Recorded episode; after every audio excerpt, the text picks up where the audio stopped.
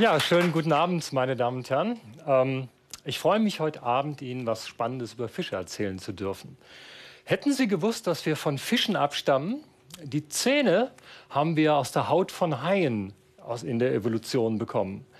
Die Knochen, mit denen wir hören können, befinden sich bei Fischen im Unterkiefer. Und wenn Sie fragen, wer hat unsere Lunge erfunden? Natürlich die Fische. Und es gibt einen Zeitpunkt in der Entwicklung von menschlichen und Fischembryonen, bei denen die Embryonen maximale Ähnlichkeit zeigen. Ich bin Entwicklungsbiologe und ich interessiere mich dafür, wie Zellen in lebenden Organismen miteinander interagieren. Uns interessieren die Entwicklungsbiologie, also die Entwicklung vom befruchteten Ei zum erwachsenen Organismus. Und wir interessieren uns dafür, was mit Organen nach der Amputation passiert. Ähm, das Stichwort heißt Regeneration.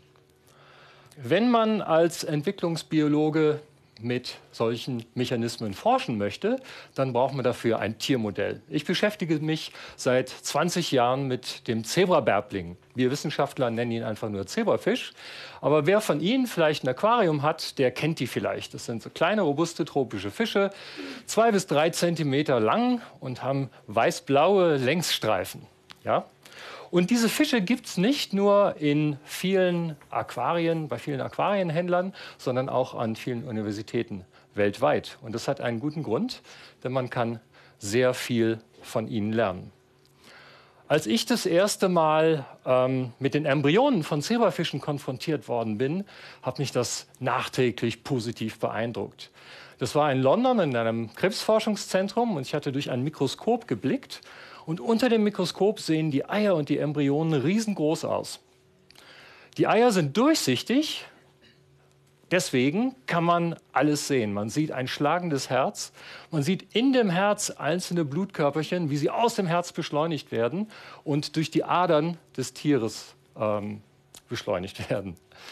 Ja, und auf dem Rücken der Larven sieht man riesengroße schwarze Pigmentzellen. Und das Nervensystem testet sich aus, indem es erste äh, Testläufe durchführt und dafür sorgt, dass sich die linke und die rechte Hälfte dieses Embryos abwechselnd zusammenzieht. Aber Sie können sich fragen, warum wird an einem Krebsforschungszentrum mit Zebrafischen gearbeitet?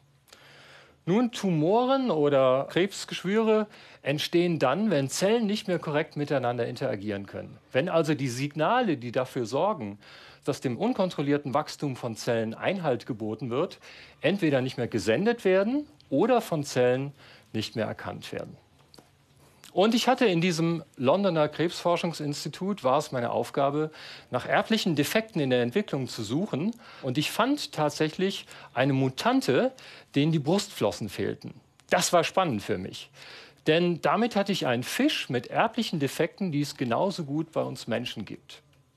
Ich hatte mein Forschungsthema gefunden, das mich auch heute noch umtreibt weil die Ahnengalerie des Menschen so weit zurückgeht, wie zu dem Zeitpunkt, als der erste Fisch das Wasser verlassen hat, sind viele Eigenschaften, viele Körpermerkmale von uns mit den Fischen identisch. Wir alle haben eine Wirbelsäule, wir haben ein Gehirn, wir haben eine Leber, äh, wir haben innere Organe. Das geht teilweise sogar so weit, dass einzelne Nerven in der Evolution konserviert sind. Zum Beispiel der, der bei uns den Schluckauf kontrolliert. Bei Kaulquappen von Fröschen hat er die Funktion, dass bei der Kiemenatmung der Kehldeckel zur Lunge geschlossen wird, damit die Lunge sich nicht mit Wasser füllt. Den Nerv und seine Funktion haben wir von unseren aquatischen Vorfahren geerbt. Zwei Jahre später hatte ich das Gen identifiziert, das in meinen Mutanten dafür sorgte, dass sie keine Brustflossen hatten. Es handelte sich um ein Gen, das dafür sorgte, dass ein Enzym produziert wird, das aus Vitamin A ein kleines Molekül namens Retinsäure macht. Retinsäure ist der Grund, warum wir rotes Gemüse essen müssen, also zum Beispiel Karotten, denn sie sind sehr Vitamin A reich. Die Retinsäure spielt in unserer eigenen Entwicklung und in der Entwicklung von Zebrafischen an vielen Stellen eine sehr wichtige Rolle. Beispielsweise können Sie sich das so vorstellen, dass zu bestimmten Zeitpunkten in unserer eigenen Entwicklung einzelne Zellen anfangen, Retinsäure zu produzieren. Die Retinsäure wird von den Nachbarzellen wie ein Schwamm aufgesaugt. In diese Nachbarzellen gerät die Retinsäure in den Zellkern hinein und trifft dort auf molekulare Schalter, die andere Gene anschalten können. In meiner Zebrafischmutante ist der Schalter, der notwendig ist, um die Brustflossenentwicklung zu starten, nie angeschaltet worden. Wir haben uns im Anschluss noch zwei Jahre mit Retinsäure beschäftigt und konnten herausfinden, dass es wichtige Funktionen bei der Gehirnentwicklung und bei der Flossenentwicklung hat. Aber das kleine Molekül hatte noch ein Ass, ein Trumpf in seinem Ärmel.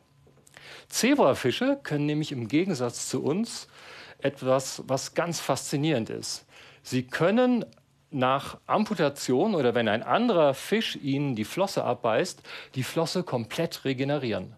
Und das innerhalb von zwei Wochen.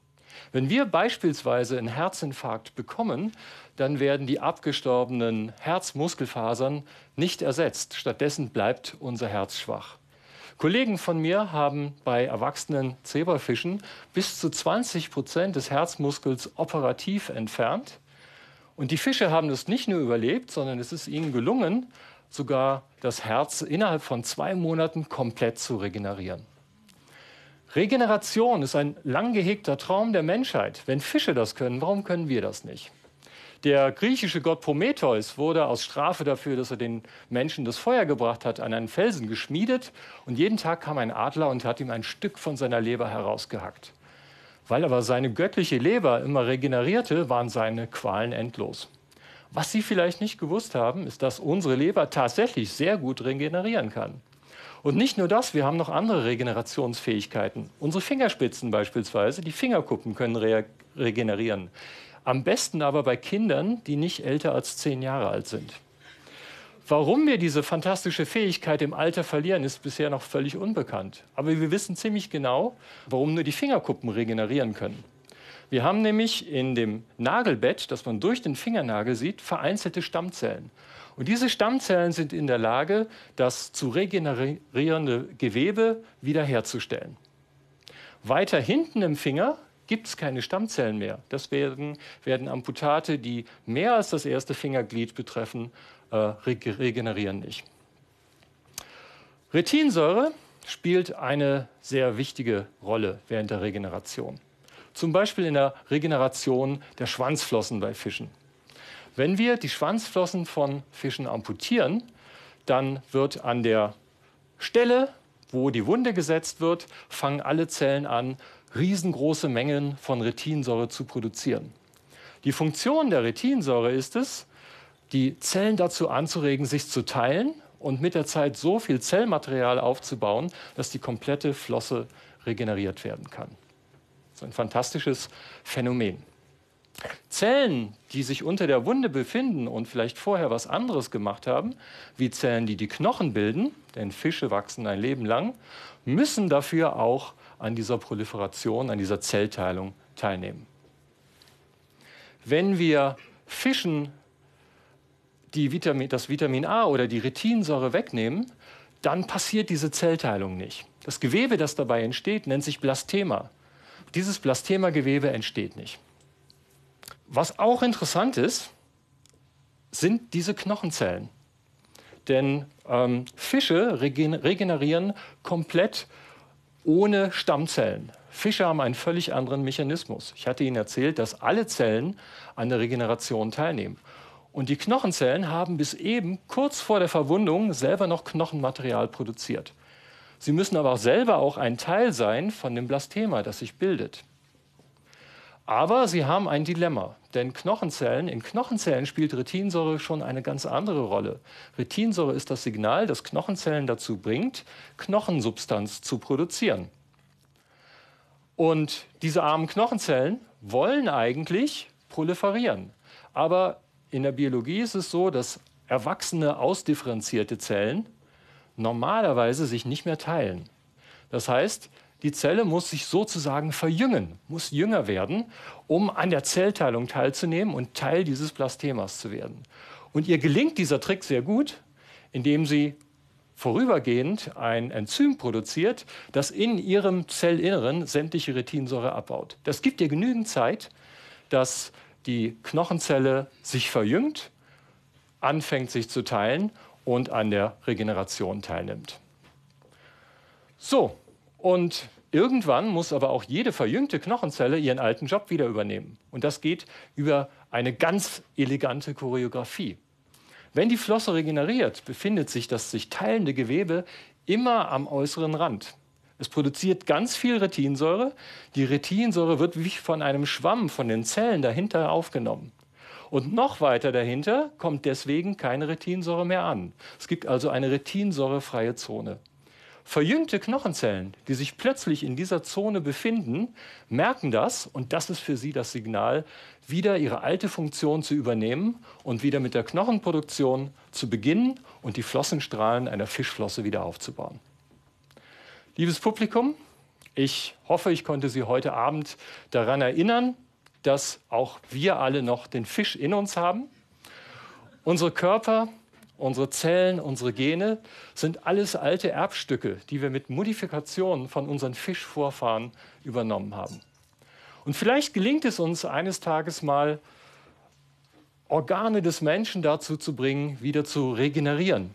Organe, die es in der Evolution verlernt haben, wie man das macht. Und vielleicht könnte meine Forschung dazu beitragen, dass auch eines Tages wir selber wieder ein bisschen mehr Fisch werden. Herzlichen Dank für Ihre Aufmerksamkeit.